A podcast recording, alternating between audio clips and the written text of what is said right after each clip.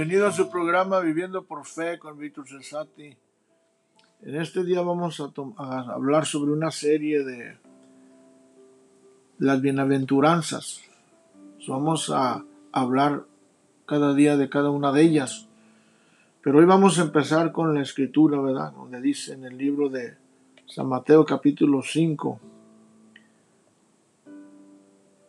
Aquí el Señor Jesucristo, después de ser bautizado, después de, de, ayunar 40 días y 40 noches, y, empieza a predicar en el capítulo 4 el Evangelio, y, y aquí empieza el sermón del monte, y empieza con las bienaventuranzas. Las bienaventuranzas tienen que ver con el estilo de vida de los discípulos. O sea, Cristo le estaba tratando de, de, transmitir en ellos la importancia de, podríamos decir, los, el estilo de vida o los reglamentos o los parámetros o la ética cristiana, su, su manera de vivir hacia la gente, hacia la comunidad, hacia los ciudadanos, ¿verdad? Cómo, ellos deben de vivir. O sea, era, era Dios transmitiendo su, su, vida en ellos. Y empieza en el capítulo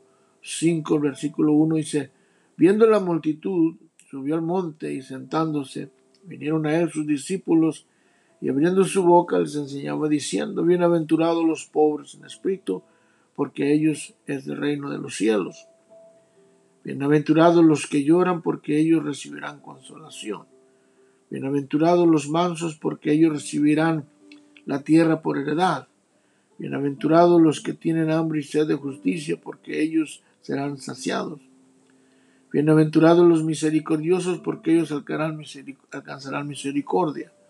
Bienaventurados los de limpio corazón, porque ellos verán a Dios. Bienaventurados los pacificadores, porque ellos serán llamados hijos de Dios. Bienaventurados los que padecen persecución por causa de la justicia, porque ellos, porque de ellos es el reino de los cielos. Bienaventurados sois cuando por mi causa os vituperen y nos persiguen y digan toda clase de mal contra vosotros mintiendo. Gozaos y alegraos porque vuestro galardón es grande en los cielos, porque así persiguieron a los profetas que fueron antes de vosotros. Aquí el Señor Jesucristo está, como quien dice, transmitiendo su, su corazón, su mente, su vida en ellos y diciéndole, dile, mira, este es el patrón de cómo tú debes de vivir tu vida en este mundo mientras estés aquí en esta tierra. So, yo le pongo, yo digo que es la ética cristiana, la ética del creyente.